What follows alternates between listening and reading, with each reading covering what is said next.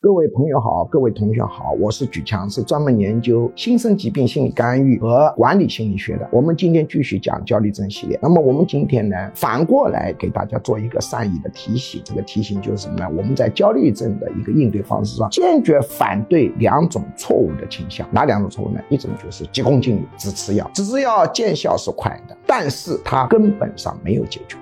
第二种只是进行心理干预，那么心理干预呢，它的一个长久性是好一点，但是它的速度呢，确确实实呢是慢了一些。我们坚决反对这两种错误倾向，强烈主张药物治疗跟心理干预同时进行。